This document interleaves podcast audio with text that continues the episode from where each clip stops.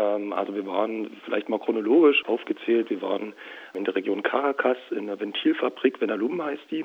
Danach sind wir in die Region Barcelona gereist, haben dort äh, vor allen Dingen mit den Kollegen und Kolleginnen aus einer Scheibenfabrik, äh, die stellen so Autoscheiben her, äh, uns unterhalten. Die nennt sich Vivex.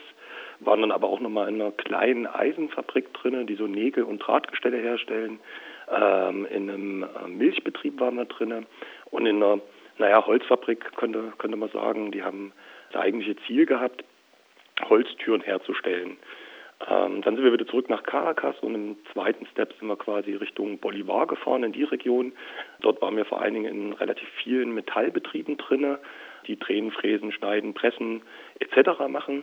Und in einer Eisenbrikettfabrik äh, und in einer Fabrik, die Beton hergestellt hat. Äh, und dort haben wir aber weniger den Schwerpunkt auf Gewerkschaften gehabt, sondern da war im zweiten Step eher so ein Schwerpunkt auf eine Arbeiter-Selbstbildung, eine Arbeiter-Uni. Die haben uns da die drei, vier Tage, die wir dort waren, die haben uns begleitet und wir sind mit ihnen dann in die Betriebe rein und haben dieses Projekt der Arbeiter-Uni äh, uns dort angeguckt. Also das war vielleicht so grob zusammengefasst, in welchen Betrieben wir waren. Und wie ist dieses Projekt der Arbeiter-Uni aufgestellt, von den Strukturen her? Von den Strukturen her ist das so aufgestellt, dass die äh, Arbeiter-Uni äh, zwei, drei Sachen machen will. Zum einen eine reine, reine erstmal Bildung der, der Menschen, die dort in dem Betrieb arbeiten. Das heißt, äh, in dem ersten Step gucken sie, wer kann denn da überhaupt lesen und schreiben und wer kann das nicht und kümmern sich genau um die Leute, die das halt nicht können, damit die dann mal irgendwann wieder lesen und schreiben können. In dem zweiten Step gucken sie relativ praktisch, was, was kann man denn im Betrieb an Prozessen verbessern damit die laufen. Die haben uns immer so ein Bild erzählt von einem Flaschenhals, der, der zu lösen ist, damit das Wasser halt dann wieder richtig äh, raussprudeln kann. Das ist quasi der zweite Ansatz, also richtig praktische Projekte in den Betrieben mit den Kollegen ähm, A zu identifizieren und B dann halt auch umzusetzen. Und das dritte, darum geht es dann auch bei dieser Arbeit der Uni, was passiert denn mit den Produkten, die dort verkauft werden und mit einem ähm, Gewinn, wie kann der wieder in eine Art Vergesellschaftung kommen? Also dass die quasi nicht die Betriebe fit machen wollen, um in einem kapitalistischen Wirtschaftssystem miteifern, mitzuwerben können, sondern sie wollen mit der Arbeit der Uni explizit was, was anderes organisieren. Und mit welchen Schwierigkeiten haben die Betriebe dort noch zu kämpfen? Oh, mit einer ganzen Reihe von, von, von Schwierigkeiten. Also in jedem Betrieb, wo wir waren, im Prinzip kam uns das unter. Das ist zum einen eine Beschaffung von Primärmaterialien, also quasi Rohstoffen, äh, die sie dort verarbeiten können. Das war bei Vivex bei der Scheibenfabrik eines der größten Probleme, was sie zurzeit haben, dass sie gar nicht die Rohstoffe haben, um zu produzieren. Wenn das aber gelingt, gibt es eine zweite Schwierigkeit, dass Maschinen äh, da im Betrieb äh, zum einen fehlen, zum anderen veraltet sind. Wenn dann mal neue Maschinen gibt, ich habe ja gerade vorhin erzählt, dass wir in einer Drahtfabrik waren, hat das ewig gedauert, ehe die Maschine in der Fabrik dann war. Und dann war es eine Maschine, die nicht aus Venezuela kommt, sondern aus China geliefert wurde. Äh, und denen hat dann eine Beschreibung dieser Maschine gefehlt. Und die Arbeiter arbeiten sich quasi Stück für Stück ran, was kann diese Maschine überhaupt produzieren, wie können wir die bedienen, was, was, was kommt da am, am Ende bei raus. Wie kriegen wir das hin? Da arbeiten sie so Stück für Stück dran. Ähm, ein weiteres Problem ist, dass dann Sachen auch zur Produktion einfach fehlen. Wenn wir bei dieser Maschine bleiben, da gibt es ein Schmiermittel, was in Venezuela nicht hergestellt wird, sondern es muss importiert werden. Dafür braucht es Dollar oder Euros. Das war gerade ein Schmiermittel aus äh, Deutschland, also da bräuchten sie Euro. Die haben sie nicht. Also wird, wenn das Schmiermittel fertig ist oder zu Ende ist, wird die Maschine auch wieder stillstehen, wenn sie da nicht an andere Sachen rankommen kommen sollten. Dann gibt es äh, Probleme mit, wenn sie schon, dann waren wir in, äh, hatte ich ja gesagt, in Bolivar eine, eine äh, Metallfabrik, wenn da Sachen hergestellt werden, gibt es durchaus auch ähm, einerseits politisch, andererseits kriminell motiviert auch äh, Überfälle auf die Fabriken, wo dann die fertigen Produkte, die sie hergestellt haben, aus der äh, Fabrik auch einfach geklaut werden, abtransportiert werden wo dann natürlich auch die Belegschaften ein bisschen demoralisiert sind. Also das sind so mal grob umrissen so die Hauptprobleme, die wir dort festgestellt haben. Meist haben wir festgestellt, na, es liegt halt an Kleinigkeiten, was, was wir gerade irgendwie trotzdem nicht beheben können, wo wir, wenn wir eine, aus einer deutschen Sicht mal drauf gucken würden, sagen, na gut, dann geht halt in den nächsten Baumarkt und kauft euch das. Dort wird es aber real, dass es halt nicht funktioniert so. So die meisten Schwierigkeiten, glaube ich, mit denen sie zu kämpfen haben. Du sagst ja jetzt schon, dass das so Kleinigkeiten wären, die aber da sehr zur Last fallen. Wie gehen denn die Gewerkschaften denn damit um, mit dieser, ja, dieser Einschränkung der Produktion, wenn man sagt, die Mittel, die wir brauchen dafür, sind nicht da oder unsere Produkte sind dann fertig produziert und mhm. werden dann irgendwie entwendet oder mhm. die Arbeiter sind demoralisiert. Wie geht man dann damit, die Gewerkschaften damit um? Mhm. Spannende Frage, so richtig kann ich, kann ich die gar nicht beantworten.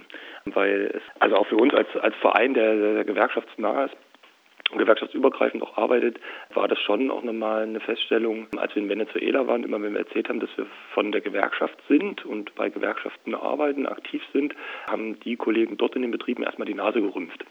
Weil in allen Betrieben, in denen wir zumindest waren, haben die Kolleginnen und Kollegen äh, schon versucht, mit Gewerkschaften Verbesserung der Arbeitsbedingungen und Lebensbedingungen hinzukriegen haben aber in allen Betrieben festgestellt, das funktioniert mit äh, einer gewerkschaftlichen Organisation, so wie sie in Venezuela ist, überhaupt nicht. Ist auch nochmal anders als, als in der Bundesrepublik. Wir haben Industriegewerkschaften, die über die einzelnen Betriebe hinweg organisiert sind. Dort gibt es Syndikale, das heißt, das sind Betriebsgewerkschaften selber. Also wie gesagt, da nochmal ein anderes System. Und mit denen wir uns unterhalten, haben wir immer wieder gesagt, die haben versucht, eine Gewerkschaft dort zu gründen, haben das auch gemacht, haben einen Gewerkschaftsvertreter gehabt. Äh, und da haben sie in den meisten Fällen festgestellt, oder in allen festgestellt, dass diese Gewerkschaftsvertreter früher oder später korrupt geworden sind und dann gar nichts mehr für die, für die Arbeiter gemacht haben, sondern den Klüngel dann mit alten Arbeitgebern ähm, organisiert haben. Äh, und haben dann die Gewerkschaften eher wieder aus dem Betrieb rausgeschmissen und haben eine andere Organisationsform für sich gewählt, und zwar Arbeiterräte, also vielleicht halbwegs vergleichbar mit unserem äh, System der Betriebsräte, nur dass nicht äh, wie in Deutschland eine Betriebsräte auf eine Sozialpartnerschaft ausgelegt ist, sondern schon Arbeiterräte mit dem Ziel gegründet, äh, wir übernehmen den Betrieb und bestimmen, was im Betrieb und wie im Betrieb produziert wird und was wir damit auch machen. Ähm, das war eher so, mit den Kollegen und Kolleginnen haben wir uns da getroffen. Bei der Frage, wie gehen die mit so einer Demoralisierung um, ich glaube, es gibt so zwei, drei Sachen, ähm, die sie dem entgegengesetzt haben. Also in allen Betrieben, wo wir waren, hatte ich mit dieser Arbeiteruni ein bisschen angedeutet, geht es erstmal um politische Bildung. Aber auch in den Betrieben, wo keine Arbeiteruni drin war, haben die immer gesagt, bei uns ist sowohl der Produktionsprozess als der Bildungsprozess äh, der Menschen, die im Betrieb sind und auch der politische Bildungsprozess gleichgestellt. Dadurch haben die meines Erachtens auch nochmal ein viel, viel höheres Bewusstsein, wofür sie überhaupt produzieren und können das auch in ihrer Lage einschätzen, was, was es bedeutet, wenn äh, dort Sachen aus Betrieben rausgestohlen werden, wenn Produktion nicht funktioniert, dass es durchaus auch manchmal politisch einfach motiviert ist, was die Kollegen meines Erachtens nach noch viel mehr zusammengeschweißt hat und dann haben sie noch mal mehr Kraft reingelegt in eine Produktion, dass die halt wieder läuft. Kann man dann sagen, dass das schon ein erfolgreiches Konzept ist, wo dann auch wirtschaftliche Gewinne erzielt werden? Teils, teils würde ich, würde ich mal sagen. Ähm, ich habe diese Frage dort auch, auch gestellt ähm, und bekam als Antwort, uns geht es gar nicht um diese wirtschaftlichen Gewinne. Also um, uns geht es darum, dass die Menschen in Beschäftigung sind. Uns geht es darum, dass äh, Sachen hergestellt werden, die Bedürfnisse, vorhandene Bedürfnisse decken. Und danach können wir uns überlegen, wenn da irgendwas rauskommt an Gewinnen, wie wir das dann wieder verteilen und einer Gemeinschaft ähm, zuführen. Und da haben wir Betriebe erlebt, die äh, dann natürlich produzieren und wo am Ende was bei rausgekommen ist. In den meisten Betrieben, wo wir aber drin waren, ähm, läuft es eher erstmal noch dieser Prozess hin, dass die Betriebe überhaupt funktionieren. Also da gibt es dann auch eine gegenseitige Hilfe, dass äh, die Metallarbeiter aus dem einen Betrieb in den anderen Betrieb reingehen, um dort erstmal Maschinen zu reparieren damit der Betrieb wieder produzieren kann. Äh, und dann haben sie natürlich erstmal selbst keine Einnahmen. Also wir waren in einer Fabrik drin, da war ich sehr beeindruckt. Die Kollegen haben auch ihren Lohn selber festgelegt, haben, dann haben wir gefragt, wie hoch ist er denn? Dann haben sie zu uns gesagt, 10.000 Bolivar. Das sind umgerechnet, ähm, also 2.800 Bolivar sind ein Euro, also kann man sagen, ein bisschen was über drei Euro, haben die sich als Monatslohn selber festgelegt ähm, und arbeiten dann aber trotzdem da drin weiter. Also ich fand mit einem wahnsinnig hohen Idealismus. Ja, das klingt auf jeden Fall sehr idealistisch. Und bei diesen Betrieben, wo dann wirklich die wirtschaftlichen Gewinne erzielt werden, also wenn du sagst, ihr habt die auch besucht, wie, wie nutzen die diese Gewinne dann wieder? Da, das, das entscheidet dann auch ein, Arbeiterrat mit. Ne? Also das geht zum einen vor allen Dingen darin in eine Modernisierung von, von den Anlagen. Das geht aber auch, äh, das Geld geht aber auch in ähm, einen höheren Lohn der, der Beschäftigten. Also das ist auch ganz viel äh, mit dabei. Ähm, und sie versuchen ähm, nochmal Projekte neben den Betrieben damit zu organisieren. Also zum Beispiel Wohnprojekte, damit äh, die Menschen mal ein festes Dach über dem Kopf haben. Auch da gehen, gehen unter anderem die Gewinne mit rein.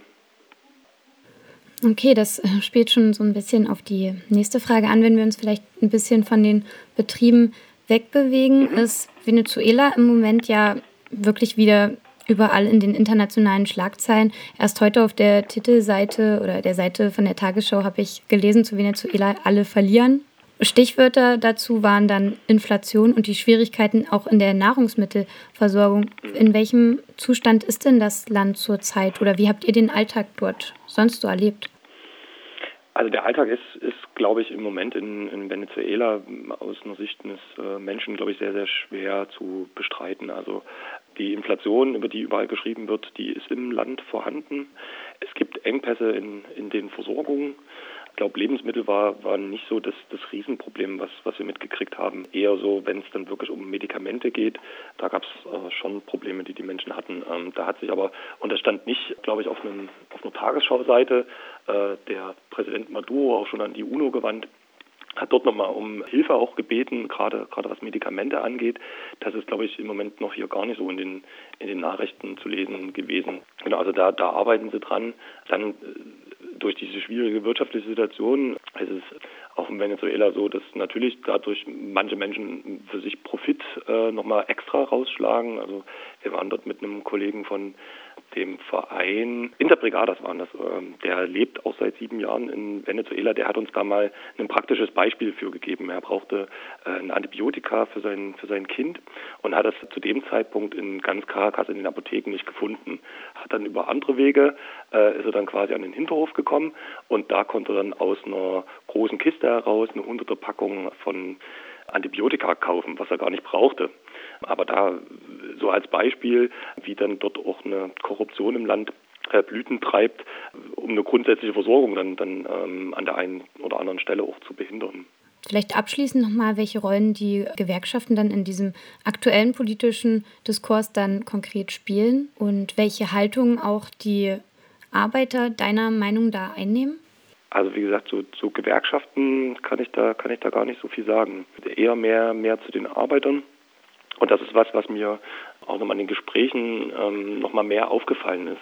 Es gab bis 2013 den äh, hatten sie einen politischen Menschen an der Spitze mit Chavez, der sehr, sehr viel mit Charisma äh, gelöst hat. Ähm, das ist seit vier Jahren nicht mehr der Fall.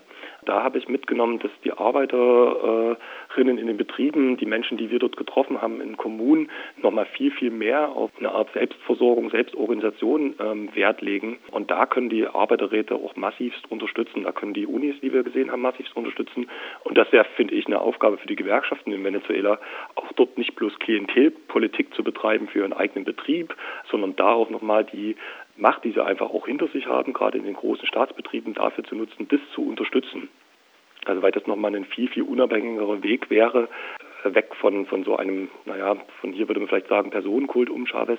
Ich glaube, das hat in Venezuela und Südamerika nochmal eine ganz andere Bedeutung, deswegen ähm, würde ich es gar nicht so unterstreichen wollen. Aber dass die da, Gewerkschaften auch da viel stärker die Menschen, naja, wenn man es platt sagen will, einfach mal machen lassen sollen. Die haben gute Ideen, damit, damit können die Menschen sich selbst versorgen und das sollten auch Gewerkschaften dort unterstützen.